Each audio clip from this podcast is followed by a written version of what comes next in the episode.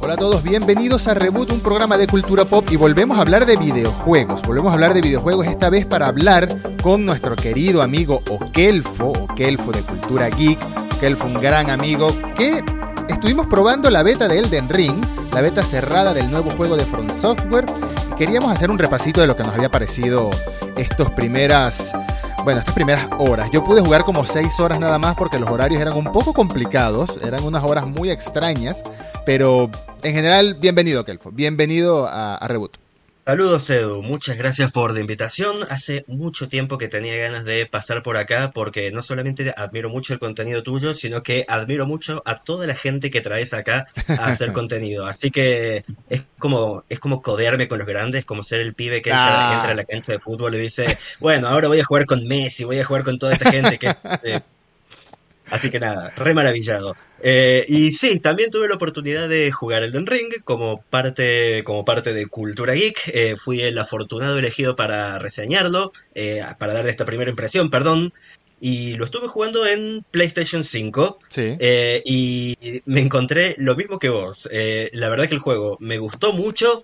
Pero qué cosa que es complicada esto de tener ciertos horarios en los que podés jugar y es algo que pasa en todas las betas de Bandai Namco. Sí. Eh, son tipo, bueno, lo podés jugar pero solamente el jueves 19 de las 4 a las 6 de la tarde, el martes 20 de las 70 a las 80 de la tarde y qué sé yo, y todo así. Es tipo, le tenés que pedir permiso a todos los que se te ocurra para poder jugar un ratito. Sí, sí, es como, es como por goteo, ¿no? Es como poquitito a poquitito, esto es lo que te regalamos. De hecho, acá en el horario de Argentina había uno que, uno de los horarios era el domingo de 7 de la mañana a 10 de la mañana. Y yo dije, mira, es el del ring, es Miyazaki. Yo no me voy a despertar un domingo a esa hora. Prefería jugarlo a la medianoche que se podía jugar. Yo no me voy a despertar por más el del ring que sea. Y aún así pude jugar 6 horitas. Y mira, tengo muy buenas impresiones del juego. Tengo muy buenas impresiones. Ya esta, este tipo de beta cerrada con por horario, como dices, no es nada nuevo. Ya habíamos, eh, creo que en Dark Souls 3 la llegué a jugar así. Creo que Lo en Dark Sekiro. Souls, eh, no, Sekiro no, No, Sekiro no, porque no tiene online. Activision. Ah, Eh, claro, claro, claro. Era, era de Activision, entonces no, ni siquiera me acuerdo si hubo beta, pero me acuerdo de que ocurrió lo mismo con eh, otros juegos de Bandai Namco que ni siquiera pasan por From Software, tipo Jump Force tenía este sistema, Sí. eh, creo que alguno de One Piece estaba Jump por ahí. Sí, pobrecito, mi ángel. Y no sé, es, es, es raro este formato de beta, pero bueno, entiendo que a Bandai Namco le debe estar funcionando porque lo siguen haciendo. Claro, y por más que sea es un adelanto, es un adelanto. Recuerdo que probé Scarlet Nexus así también antes de que saliera. Es como un buen abreboca para que más o menos sepamos lo que nos espera y ellos probarán sus servidores, probarán todo y porque no hay mucho feedback que dar en estas alturas. El juego sale en febrero, no es que tú vas a ver algo que no te gustó y Front Software se va a dedicar a corregirlo. No, esto es más de servidores, más de multijugador, más de pulir detalles. Y está bueno. En general, ¿Cómo fue? Bueno, no, hay spoilers que decir de este juego por ahora, porque es un No. juego, es una beta, No, no, no. pero se Es, siente. es como, ¿Sí? Si, si lo pienso, si lo pienso como si fuera, sé, eh, Dark Souls mismo, es inespoileable. Lo único que haces, eh, si, si vos lo jugás y no te metes a fondo en el lore y qué sé yo del juego, lo único que vos haces es ir y matar bichitos y pasar de niveles. En ese sentido, para mí estos juegos son como los sucesores espirituales de un Castlevania. que Sí. es tipo, eh, no se puede spoilear un Castlevania, es nomás una sucesión de ambientes, de, de momentos y de cosas que vos recordás y te tenés que eh, meter a fondo para poder encontrar lore. Totalmente, totalmente. Y lo que, lo que se, lo que más admiro de Front Software, porque es la palabra, honestamente, lo que más admiro es que encontraron una fórmula, por decirlo, es, es injusto incluso decirle fórmula, pero encontraron una fórmula, la fórmula Soulsborne, llamémosla, la fórmula Dark Souls, Demon Souls, y la han ido puliendo a lo largo de los Dark Souls. Pero, pero lo que hicieron con Sekiro y lo que están haciendo con Elden Ring es, y con Bloodborne también, es modificar el juego lo suficiente que tú vienes con una memoria muscular acostumbrado a jugar de una manera y aunque es similar en esencia, es completamente distinto en la práctica. En la práctica es distinto. A- En Bloodborne, por ejemplo, Bloodborne es uno de mis, literalmente es uno de mis juegos favoritos de toda la vida, así de sencillo, top 5 en toda la vida. porque lo disfruto mucho. Sí, sí, lo disfruto mucho. Y tenía esa mecánica de que podías recuperar vida ejerciendo daño en una ventana de tiempo cuando te hacían daño a ti, ¿no? Lo que te hacía jugar mucho más agresivo que estar con el escudito siempre defendiéndote y esquivando. Una vez que jugué Bloodborne, después salté, creo que fue a Dark Souls 2 o Dark Souls 3, no me acuerdo en qué orden llegaron, tenía el chip en la cabeza de atacar, atacar, atacar, y no, no, espera, frena un poco. Y bueno, en Sekiro con el tema de con el tema del parry eh, eh, varía la fórmula lo suficiente como para que se sientan como juegos distintos con el mismo espíritu. Y Elden Ring, Elden Ring lo sentí muy distinto. qué es lo que más sientes distinto tú en Elden Ring? Eh, mira, para empezar, Elden Ring, dentro de toda la diferencia que hay entre todas las sagas de From Software, eh, a mí me parece que el, de la que está más cerca temáticamente y a nivel jugabilidad es por supuesto de eh, Dark Souls, pero te diría que se parece más incluso a Demon Souls, mm. porque, a ver, los builds y los builds y el tipo de juego y qué sé yo que tenés es más o menos parecido, pero la magia está rotísima. Entonces eso me, recuerda mucho al, al Demon Souls, donde los builds mágicos eran recontra superiores a todo lo demás y, y me parece que va más por ese lado. Eh, lo que sí te diría, lo que sí te diría que es distinto es que eh, se, se, siente otra cosa en el momento que vos tenés, que vos tenés un mundo abierto. Se siente que está el, el espíritu de, de, un Souls, eh, y, pero que es, es, una cosa que es mucho más. Eh, a ver, te presentan las mismas eh, emociones con las que te presentaría un Dark Souls, pero armadas de una forma completamente diferente. Mm. Y para esto tengo una anécdota, una anécdota muy especial. Eh, ¿Vos te acordás cómo, cómo arranca el, el, Demon Souls? Ponele. Claro. Que vos arrancás, empezás, te, te, dan tu par de tutoriales, te empiezan a pegar los bichos y qué sé yo. Hasta que finalmente llegas al boss y a ese boss, eh, ese boss te mata. En el mejor de los casos, si a ese boss lo matas, lo siguiente que pasa es que un dragón te calcina y ahí eh, morís y empezás el juego realmente después de, ese mini tutorial. En, en, Elden Ring, los primeros minutos de la beta son eso. Em, vos empezás el juego y estás en esta cavernita donde vos vas, lees un par de tutoriales y qué sé yo, pero no peleas con nadie. Eh, lo primero que pasa es que vos salís de esta caverna cual si fuera Legend of Zelda, Breath of the Wild, salís así de la caverna y mirás el mundo abierto. Entonces yo dije, bueno, lo vamos a jugar como si fuera Zelda Breath of the Wild. Lo primero que hice es bajarme de la montaña y ver un tipo que venía en un caballo con, un arma gigante. Lo vi el tipo y dije, ok, vamos a darle. Eh, y me acerco al tipo y por supuesto barrió el piso con mis tripas, me mató ahí mismo. A mí también Entonces me dije, ok, Sí, sí, sí. Claramente lo que voy a hacer es no ir por acá. Entonces eh, decidí, ok, voy a doblar a la derecha y viste que a la derecha de la bajada hay como un pantano y qué sé yo. Entonces, bueno, voy, mato un par de bichitos y eh, en un momento veo como cuatro o cinco zombies que están ahí en el fondo y digo, buenísimo, vamos a matarlos. Voy a los zombies y mientras me estoy acercando, de repente baja un dragón, los aplasta, los mata a todos y me calcina en un solo golpe. Y todo eso era tipo, eh, ok, tengo la libertad de meterme en todos estos lugares, de meterme en, todos estos quilombos, porque soy un idiota masoquista y quiero ver qué hay.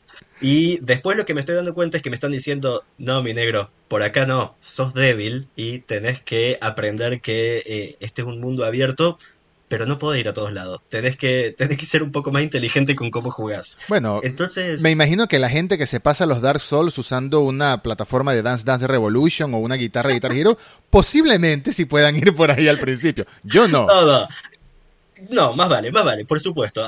Eh, lo primero que quiero dejar claro con respecto a esta anécdota es que eh, yo soy malísimo jugando Souls. Yo muero, muero, muero, muero, muero. Y lo único a favor que tengo no es mi habilidad, sino mi persistencia. Sí. Entonces, eh, es tipo, bueno, ok, eh, vos a estos juegos los tenés que enfrentar como, como si fueran un rompecabezas, un puzzle. Entonces, tipo, bueno, ok, tengo esta pieza que acá no encaja, que es soy débil. Tengo esta pieza que acá no encaja, que es no le puedo ganar un caballero porque juego mal. Entonces, ¿qué hago? Y bueno, tengo un mundo abierto, los esquivo. Y entonces, en vez de irme por el medio o por la derecha, me fui por la izquierda. Y ahí empecé el juego realmente. Esa, eso no me había pasado nunca en un Souls de sentir, ok, tengo esta libertad completa Total. y puedo ir a donde yo quiera. Y eso es el cambio más grande que no está en ningún otro juego que yo haya visto. Es el cambio más grande, totalmente, porque por ejemplo, el primer Dark Souls técnicamente se podría decir que es un poquito libre, pero no lo es al mismo tiempo. Sabes que vas a ir en un orden siempre, varía un poco, Sí. pero vas a ir en un orden siempre, vas a ir descubriendo zonas, vas a ir obteniendo llaves, te vas a encontrar a una mujer araña que no te deja pasar una puerta y si no la derrotas no pasas, así de sencillo. Tal Por cual, tal ejemplo. cual. Eh, tiene la libertad, ponele que tendría, no sé, un outrun. ¿Te acordás que en el outrun vos Mm. podías eh, al final de cada, de cada pista ir a la izquierda o a la derecha? Sí. pero que finalmente eh, la pista era la misma. Vos tenías que llegar al final del juego y el juego tenía cinco etapas. Bueno, Dark Souls es lo mismo, lo único que en vez de ser eh, pistas por las que no podés volver, tenés todo un mundo entrelazado por donde vas y venís. Acá es directamente, ok, tenés la libertad absoluta de un mapa mundo abierto, no, no hay pasillos, no hay nada de eso. Mm. Y, y eso, y eso es lo que hace.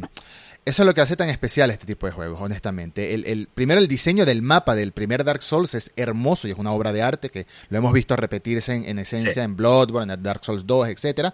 Pero el primero es como que marcó ese wow, qué buen diseño de nivel, qué buen diseño de mapa. Ahora en Elden Ring tenemos el mapa abierto con momentos que te recuerdan que esto es un juego de Miyazaki, esto es un juego de From Software. Se habla Sí. mucho de, no, George R.R. R. Martin creó las bases de este mundo en cuanto a historia. Y sí, se nota más narrativo, se nota un poquito más lineal, hay más diálogos, hay más contexto en los diálogos, no es todo tan Sí. cifrado, no es todo tan misterioso, aunque los ítems siguen teniendo, por supuesto, las descripciones que van.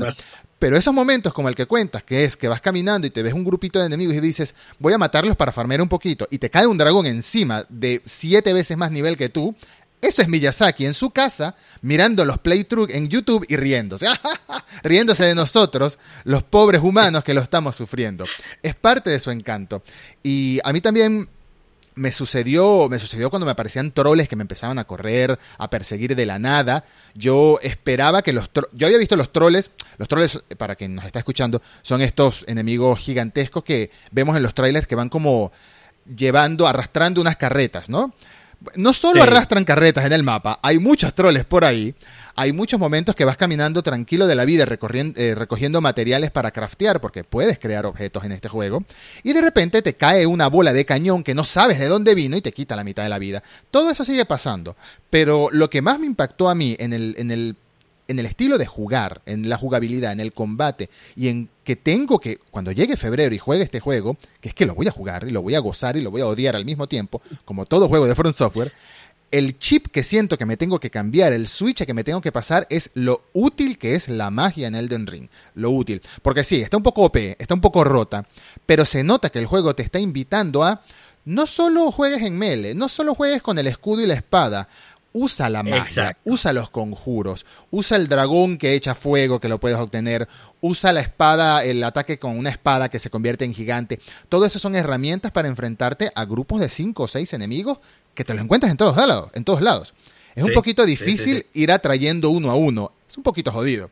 Siempre te van a aparecer grupos grandes y para eso está la magia. Claro, la verdad que sí. Yo, bueno, eh, como, como siempre, una de, la- de las cosas que inicialmente me atrajo a Dark Souls es eh, el clarísimo homenaje a, a Berserk. Claro. Entonces yo en, en el momento Paz que vi que Kentaro una de las armaduras... Sí, sí, tal cual. Un abrazo, un abrazo Miura, lo extrañamos todos los días. Eh, en el momento que vi que uno de los personajes era tipo jugar con espada grande, con armadura negra, con todo eso, dije, ok, yo quiero ser a Guts. Entonces eh, me, me elegí al, al Guts y fui y traté de jugarlo así y la verdad que el juego me pareció dificilísimo. Nivel, eh, no le pude ganar el primer boss, no me di cuenta de cómo hacerlo. Eh, entonces, en el momento que probé jugar un poco más inteligente, ponele, intenté con un segundo personaje que es el esta especie de clérigo que pelea con un mazo eh, y que tiene un par de hechizos y que que tenés una eh, magia en una mano y el mazo en la otra. Eh, y bueno, con eso se me hizo mucho más llevadero, bastante bastante más sencillo. La magia es pero poderosísima. Y lo que va a terminar pasando, a mí se me ocurre, es que el juego va a tener puzzles, pero el puzzle no va a ser un puzzle como un puzzle de Uncharted tipo, bueno, el sol entra por las 3 de la tarde, así que tenés que poner 3 en el reloj. Sino que el puzzle es, ok, tenés este enemigo enfrente y vos tenés todas las piezas para resolver el puzzle que son tus habilidades. ¿Cuáles vas a usar? Sí, sí, tienes razón, tienes razón. Yo siento que si bien hemos visto a, From Software experimentar en varios juegos con su fórmula en Dark Souls, todos los Dark Souls van variando un poquito pero mantienen un estilo, tenemos a Sekiro que es el juego más destructivo de todos, porque no tiene otra palabra, es demasiado, demasiado jodido. Eh, tenemos a Bloodborne con su magia, que esperamos algún día tener Bloodborne 2. Yo siento que claramente como los estudios van evolucionando, los estudios van evolucionando en su manera de trabajar, sobre todo si no hacen juegos tan distintos en, estilos, ¿no? Un estudio, From Software es grande, pero no es tan grande, ¿no? No digamos que tiene diferentes IPs que son muy distintas unas a las otras. Y yo creo que Elden Ring es la suma de todo lo que han aprendido en, en, juegos anteriores. Porque el mapa de mundo abierto no solo es un mapa de mundo abierto, cualquier juego es un mapa de mundo abierto. Tenemos millones de GTA, tenemos millones de Far Cry, Assassin's Creed, eh, qué sé yo, el mismo Legend of Zelda, Breath of the Wild, que tiene su encanto, obviamente. Pero digo que la idea de un mundo abierto no es nueva. Pero en esta saga es nueva y lo han hecho de una manera muy interesante. Por ejemplo, lo típico de que te encuentras una cuevita que no sabías que estaba y terminas entrando en lo que parece ser un chalice dungeon de los de Bloodborne. Me recuerda un poquito a Skyrim eso, ¿no? Que te encuentras un agujero en la pared y abajo hay un mundo, hay un mundo, hay, hay jefes, hay enemigos y, y al final todo es para conseguir un instrumento que va a hacer que tu personaje sea más poderoso. Por eso también siento este juego más RPG que los anteriores, RPG como tal. Definitivamente, definitivamente se siente más, más RPG y bueno, es, es una cosa es una cosa muy de juego de juego japonés eso de que vos sentís que eh, en este momento no tenés la fuerza para hacer esto pero si tenés, pero tenés que entrenar, tenés que conseguir las piezas que te hacen falta para el puzzle y qué sé yo, y cual Goku, cual, eh, cual Seiya, así con persistencia, con fuerza, con entrenamiento, con tomarte un momento de decir, ok, para, no te mandes así como un idiota y eh, trata de volverte más fuerte de algún modo o encontrarle la vuelta a esta pelea y hay una forma inteligente de hacer esto.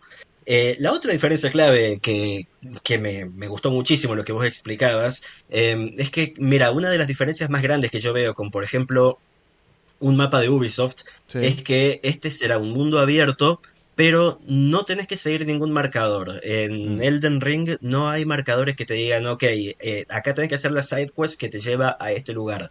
Sino que lo que vos ves eh, es una es esta fogata que te marca en qué dirección está el fragmento más cercano del Elden Ring, que es el objetivo del juego, reunir todas las piezas del Elden Ring. Yo lo que me imagino es que cuando el juego esté lanzado y el mundo sea completamente abierto, eh, la fogata te va a marcar eh, en diferentes direcciones, depende de cuáles sean los pedazos de anillo que ya tengas o no. Mm. Entonces que vos vas a poder perseguir los fragmentos del anillo en cualquier orden, se me ocurre a mí, eh, pero en el mapa no hay marcadas ni quest, no hay marcado nada, sino que lo que tenés es una sugerencia, un hilito de luz que sale de la fogata en dirección al pedazo del Elden Ring. Y de ahí, eh, bueno, esto es, percibir este hilito es justamente la única habilidad, lo único que hace especial al tiznado, eh, al Tarnish, el protagonista. Sí. Y, y por todo lo demás, sos un chabón común que está perdido en este mundo. Eh, y como no tenés guía, no tenés nada, es, es una cosa que lo que alimenta tu aventura es la curiosidad que vos tengas. Es tipo, che, mira, ahí hay una cueva, ¿me meto o no me meto? Porque no hay ningún marcador que te vaya a decir, vení, por acá. Sí, sí, totalmente, totalmente. Esa, esa, esa, esas posibilidades de, de, de exploración son lo que me gustaron mucho también en este juego. Yo pasé demasiado tiempo explorando el mapa, bajando a la costa, eh, muriendo a manos de cangrejos, porque ¿quién no murió a manos de esos cangrejos? Y pasé un tiempo innecesariamente largo intentando llegar al castillo, porque hay una parte que eh, es como la primera parte, la parte definitiva del, de la demo es llegar a este castillo, ¿no? Por así decirlo. Es como que el principal objetivo, vamos a decirlo así. Pero el camino al castillo es largo y hay muchos obstáculos en el camino, y yo por alguna razón sentía que todavía estaba mecanizado con que estaba en un Dark Souls común y corriente, y estaba quería eliminar a todos los enemigos en el camino para farmearlos. Hasta que llegó un momento que dije, mira, no, me subí en mi caballo mágico y salí corriendo lo más que pueda porque era imposible, era muy difícil, era, era demasiado, requería demasiado... troll Sí, el, troll. que cuida la entrada del castillo. Yo no le pude ganar. Yo en un momento dije, hice exactamente lo mismo que vos. No puedo creer que tuvimos la misma experiencia. Que fue tipo, ok, no tengo las herramientas para saltear con esto, pero ¿sabes qué herramientas sí tengo? El caballo. Eh, al carajo, yo me voy. Sí, totalmente, totalmente. Llegó un momento que fue lo que fue lo más inteligente de hacer. Ahora ya hay, hay momentos que no puedes. Dicen en el tráiler y, en los, y en los anuncios del juego han hecho mucho énfasis en la posibilidad de em, llegar al jefe final de un, de un castillo, de un dungeon, desde diferentes perspectivas, desde diferentes puntos de vista, que puede, no hay un camino lineal dentro del castillo, ¿no? Y sí. Y, sí. es así, pero aún así me encontré con el obstáculo que era este enemigo que estaba detrás de una puerta que parecía eh, la bailarina del, del Boreal Valley de Dark Souls, ¿te acuerdas? Era, era, un bicho con varios brazos y cuchillas. Mira, me mató como 15 veces. Tuve mucha paciencia, tuve mucha paciencia. Pero ahí podemos entrar en, Podemos entrar en la polémica. Podemos entrar en la polémica. Se viene, se viene. Se viene la polémica. Inevitable.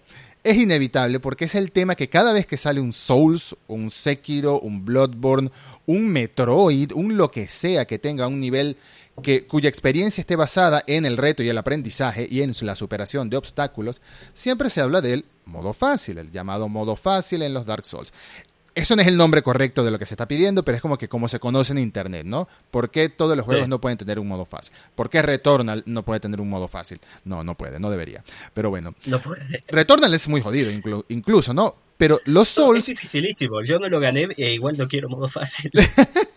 los Souls tienen sus facilidades, tienen sus, mejor dicho, tienen sus eh, eh, mecánicas y herramientas y opciones, que al final son opciones, si quieres jugarlo con un poco mayor de comodidad, excepto Sekiro, porque Sekiro es el diablo, es el diablo hecho juego, así de sencillo. Lo queremos así, pero es el diablo hecho juego. En el caso de... de yo lo amo también. En el caso de Elden Ring, es por supuesto, mediante cooperativo. Y hay mucho cooperativo en el juego. Sí, que te pueden invadir, ok, pero puedes invocar NPCs, puedes invocar jugadores. Los jugadores te pueden acompañar gran parte del mapa y te ayuda, sí. eso te ayuda. Y me pareció muy útil. De hecho, no llegué a tener aliados de esos que hemos visto en el tráiler, ese, ese video de 20 minutos que explica mucho del juego, que puedes como reclutar NPCs o algo así. No Ajá. llegué a hacerlo, no sé si se podía en la demo Yo ni tampoco. siquiera. No sé si se podía en la demo. Yo tampoco, no, eh, no encontré a nadie a quien pudiera reclutar. Cada persona que veía intentaba matarme. Entonces, capaz que capaz que simplemente no los encontré o que los ataqué si, está, si posiblemente, frente mío. Posiblemente. Nunca olvidaré la primera vez que jugué al primer Dark Souls. No, al Dark Souls 2. Que había en el primer mapa un señor sentado muy tranquilo y yo lo primero que hice fue darle un espadazo y ya desde ahí me jodí, más nunca me quiso hablar y me pasó en el Dark Souls 1 también que yo quería hacerme un build que me lo llegué a hacer en otra vuelta, pero yo, mi, mi obsesión era hacerme un build que fuera con la lanza de, de Orstin Smog, de alguno de los dos, no me acuerdo sí. cuál es cuál, el que no es el gordito, el que él tiene la lanza, ¿no? Sí, tal cual, tal cual, no, no sé cuál es cuál. Pero Quería la armadura y solo la vendía el señor que estaba cerca de la rata en, el, en, el, en, el, en las cloacas, ¿no? en las alcantarillas. Por supuesto, yo no fue a propósito, pero presioné R1 porque, bueno, tenía la mano sudada, qué sé yo. Le di un golpe, no me quiso vender más nunca más nada. Son, esa clase de detalles de los Souls que, que, nos hacen sufrir y los hacen especiales. Pero, ¿qué, qué, qué te parece a ti lo que, lo que permite el del ring para ampliar un poco, para dar más opciones al momento de enfrentarte al juego, ¿no?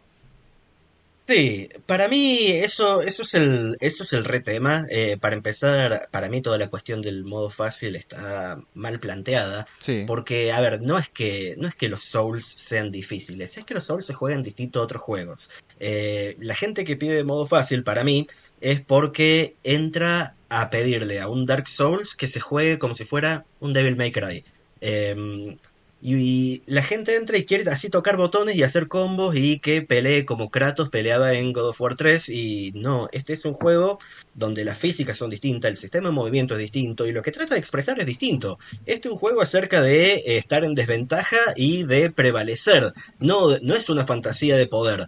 Entonces, en ese sentido, eh, un modo fácil no es lo que ayuda a que el juego comunique lo que, lo que quiere comunicar.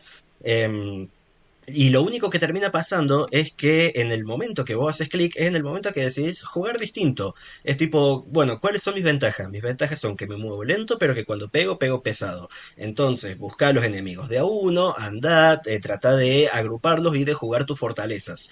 Es un juego que es más un puzzle, eh, donde cada enemigo es un puzzle resolver y donde no es una cuestión tanto de habilidad. Eh, salvo que sean esos tipos que ganan el Dark Souls con un control de banana. Em, que toda mi admiración para ellos, pero yo no puedo jugar así. Eh, en ese sentido, sí me parece que Elden Ring es un desafío para si, si lo querés jugar con un solo estilo de juego. Me parece que es un juego que va a requerir eh, instancias de decir, che, esto no lo puedo resolver así como quiero. Entonces, ponele, en estos días lo que estuve viendo es que hay muy buenas builds de sigilo eh, donde es realmente una alternativa viable y hay gente que lo que dice es tipo, che, a este tipo no le puedo ganar enfrentándolo de frente, así que bueno, me voy a escabullir, creo que si tocas uno de los L, L3 o R3, no recuerda cuál, entras como en una instancia de sigilo. Y dicen eso, por lo que vi en los videos de YouTube, eh, es recontra útil y es un modo recontra válido de jugar. Después del mismo modo hablábamos de... Em, de la magia. La magia es recontra OP.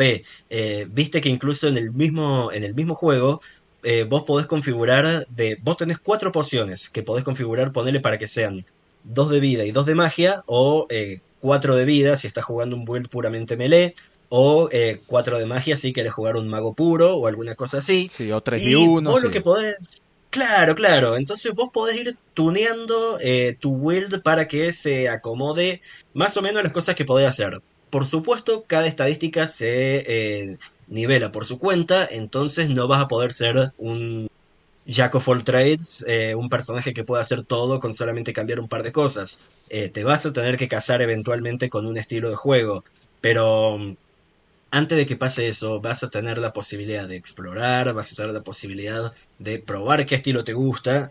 Y el juego no es difícil, nomás te pide que experimentes, eh, nomás te pide que pruebes cosas diferentes y te pide que tengas curiosidad. Claro. Eh, pero para que le tengas curiosidad, lo que tenés que hacer primero es dejarte de joder con esta reputación de, ay, pero los Souls son difíciles, hay que perderles el miedo y hay que ir con con ganas de eh, experimentar eso. Y si no te ganas experimentarlo, está re bien. Este juego no es para vos. Eso es todo. Exactamente. Exactamente. Y esa es una frase que es bastante polémica. La idea de que un juego no sea para ti, pero es que es, por ejemplo, lo mismo que me pasa a mí. A mí me pasa con un juego en concreto a, mí me encantan las películas de terror, me fascinan, pero los juegos de terror quisiera poder jugarlos, quisiera, me frustra poder jugarlos. Cuando los he jugado es porque he tenido que hacer una reseña, por ejemplo, jugué The Evil Within 2 y la pasé horrible, jugué Resident Evil 8 y la pasé horrible, incluso cuando no dan tanto miedo, en realidad no dan tanto miedo, pero ponerme la experiencia inmersiva de estar dentro de los zapatos de este personaje, eh, te lleva a otro nivel que no es lo mismo que estar viendo una película, ¿no? Por ejemplo. No, absolutamente. Y no puedo decirle yo a Capcom, no puedo decirle yo a los responsables de Amnesia, a los responsables de Outlast, mira, quiero que el juego no dé miedo porque yo quiero jugarlo. No, pierde la esencia el juego. Y yo sé que la palabra cuando se arman estas discusiones eternas en Twitter y en redes sociales, que yo siempre las llevo desde la manera más diplomática posible porque entiendo que es un debate, es una cuestión de debate, no es una cuestión de orgullo. Yo puedo decir, por ejemplo, que me tomó un año y medio pasarme el primer Dark Souls y no me molesta reconocerlo, no soy nada ningún bueno a Nosotros somos jugadores malos. exacto, exacto. esta, gente que que es buena en serio en internet y que hace speedruns. me tomó un año y medio con pausas de tres meses entre frustración y frustración y esa fue mi experiencia. si lo hubiese dejado a medias, no pasa nada, no importa. Lo disfruté y lo odié hasta el punto que lo iba a hacer.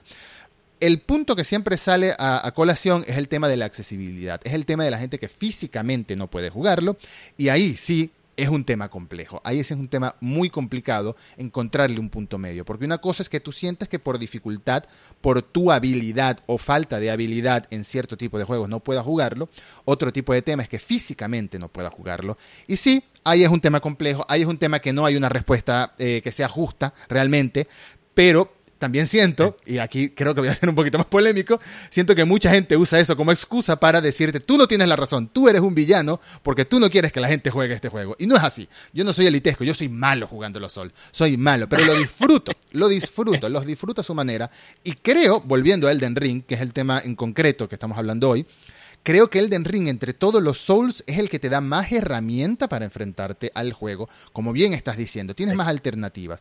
Puedes eh, ignorar enemigos, puedes enfrentarte a enemigos con un arma muy poderosa o con magia desde la distancia o invocar a varias personas para que te ayuden o tener estos reclutas, etcétera. Hay una amplia gama de posibilidades que se aprenden con paciencia, vas conociendo el juego. El juego no te lleva de la mano, no hay quick time events, o sea, no es un juego de esos. Es un juego de míralo, analízalo, entiende lo que está pasando a tu, a tu, alrededor, que no es nada del otro mundo, es un juego. Mira la rutina, mira por dónde se mueve este personaje, y si no quieres pelear contra él, ve por otro ladito, bordéalo, usa el sigilo. A mí me explotó la cabeza pensar en un Dark Soul con sigilo y que pueda saltar presionando X. Me explotó la cabeza porque eso no es así. No vale, me volví, me volví loco porque es tipo, no, ¿cómo puede ser esto? Eh, me, están, me están rompiendo todos los esquemas, pero eh, lo, lo, más importante me parece que es, es, una cosa que hay que destacar, es que, a ver, desde la narrativa, desde el ambiente, desde todas esas cosas, Dark Souls, Demon Souls, Sekiro y Bloodborne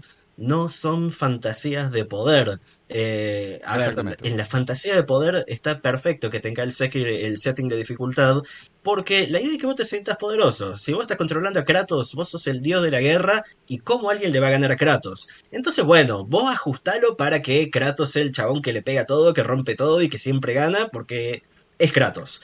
En Dark Souls lo que vos tenés que sentir no es eso. Eh, lo que se supone que vos tenés que sentir es eh, opresión, es, esta, es este mundo que realmente está, está listo para consumirte, que vos estás enfrentando posibilidades imposibles y eso es una sensación legítima que los desarrolladores de videojuegos tienen que tener la libertad de poder expresarla. Y no me gusta esto de tener que decirle, no, ¿sabes qué? Esta, esta emoción, esta expresión que vos querés hacer no, no es legítima. No está bueno que la hagas, tenés que ajustarte a que el juego se juegue como yo digo. Y yo quiero que, eh, que si toco cuadrado, cuadrado, triángulo, eso sea un ataque de, de combo que mate a todos los enemigos. Y es tipo, bueno, hay otros juegos así, no tenés que hacer que todos sean iguales. Y hay mucha gente que dice, pero es que si dejas un modo que sea, por ejemplo, modo difícil, entre paréntesis, el juego está pensado para jugarse en este modo, como hacen muchos otros juegos.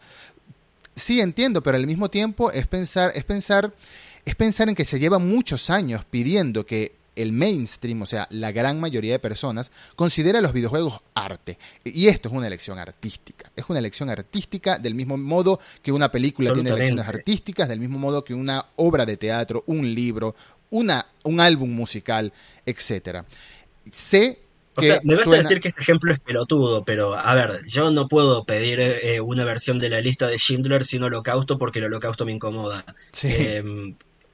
Entonces tampoco podés pedir una versión de Dark Souls que no te oprima, porque ya no estás viendo Dark Souls, sino estás viendo la lista de Schindler, estás viendo cualquier otra cosa. Y hubo una polémica también recientemente, hace unos meses ya, que es un juego independiente que se me olvidó por completo cómo se llama. Lo único que supe es que estaban acosando al actor del juego, estaban haciéndole bullying. Boyfriend Dungeon. Sí, porque interpretaba a un personaje que estalquea al protagonista o a la protagonista. Y a la gente no le gustaba encontrarse con eso en el juego. Pero es parte de la historia del juego. Es incómodo, sí, es incómodo.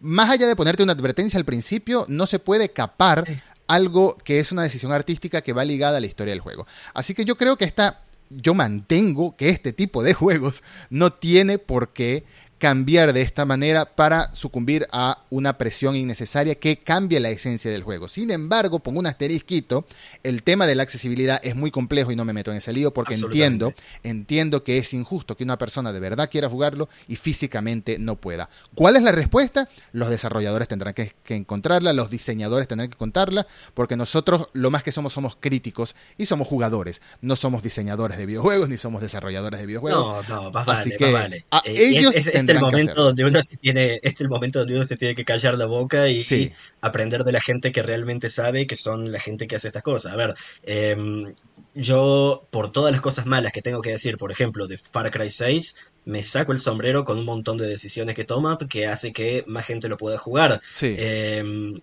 y bueno, vamos a ver qué cosas hay de en Dark Souls para que físicamente personas que son incapaces de jugar este tipo de juegos puedan disfrutarlos.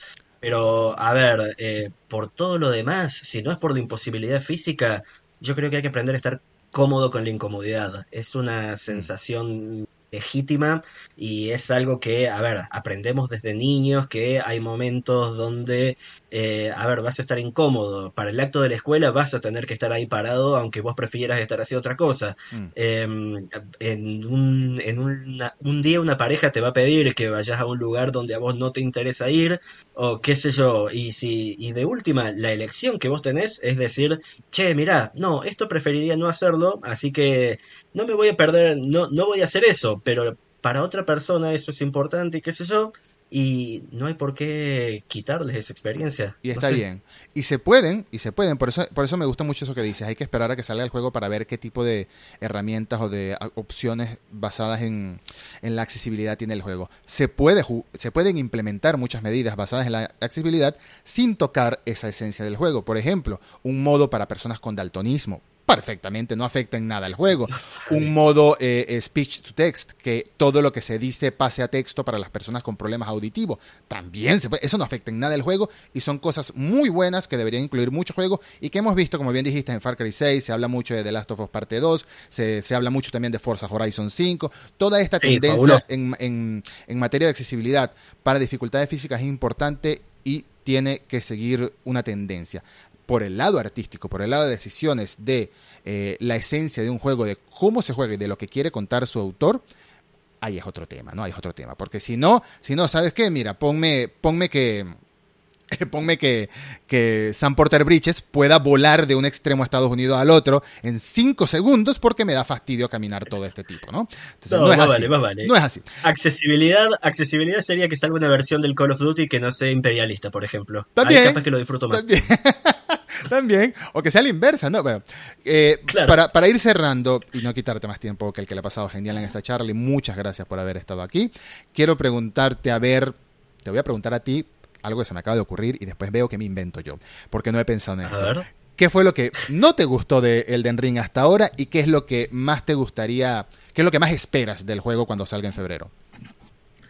Em, lo que no me gustó, eh, mira, muy difícil, eh, pero creo que eh, viniendo, viniendo de Sekiro, me siento como que voy a extrañar esta esta mecánica donde el parry es una cosa más natural y mm. más urgente.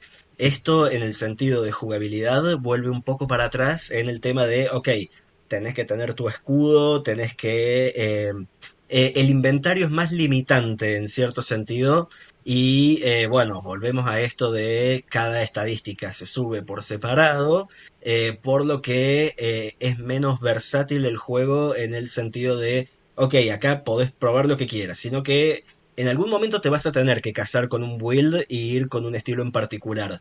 Em, eso es lo único que se me puede llegar a ocurrir que, no me gustó, que, que por ahí te, va a invitar menos a la exploración en el juego medio y el juego largo. Mm. Em, lo que sí me gustó es esta cuestión de el mundo abierto, me parece fabuloso pero que el mundo abierto que no tenga iconos. Eh, creo que la referencia más cercana que se me ocurre es eh, el Legend of Zelda 1, el de NES, eh, porque incluso Breath of the Wild tiene, ok, seguí el iconito y anda a hacer esta quest. Mm. Em, esto es simplemente una cosa donde lo que te guía es tu curiosidad y te tiene que dar curiosidad, porque si no te da curiosidad esto no es para vos y eso me parece una invitación muy muy pura, muy como que como que es raro ver a un, a un developer directamente invitar al jugador a hacer algo, a jugar de una forma distinta. Y nada, lo siento, lo siento muy bien.